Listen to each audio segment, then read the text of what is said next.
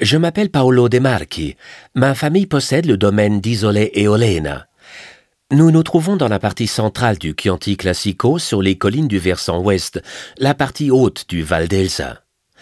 Nous sommes ici à environ 480 mètres d'altitude.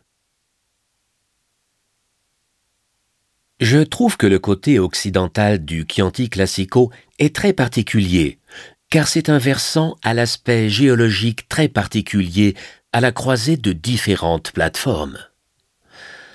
Le terrain est calcaire. C'est un calcaire très dur qui se marie à l'argile, ainsi qu'une roche très particulière composée d'argile et de schiste, appelée galestro, qui est très friable et très bonne pour la culture du Sangiovese. Le Sangiovese, qui pousse de façon moins vigoureuse, mais toujours avec la quantité de stress hydrique nécessaire pour produire un vin de grande qualité. Le Sangiovese est le cépage principal, notre cépage, utilisé pour le Chianti Classico. À Isole et Olena, j'ai fait beaucoup d'expérimentations. Je suis arrivé en tant que responsable de l'entreprise familiale en 1976. L'entreprise venait de sortir d'une longue période de métayage, une exploitation presque médiévale. Le village d'Olena que vous voyez derrière moi est le lieu où vivaient les familles de métayers. Tout a changé dans le Chianti.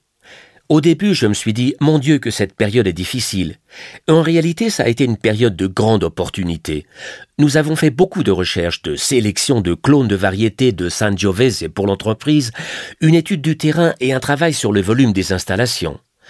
Je pense que ce travail est un travail nourri par la passion, la compréhension et le respect. Le respect du terrain, la compréhension du terrain, du climat et de nos variétés.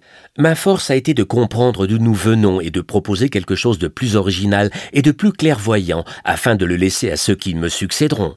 Voilà ce qu'est la tradition pour moi, c'est-à-dire recevoir et donner en retour.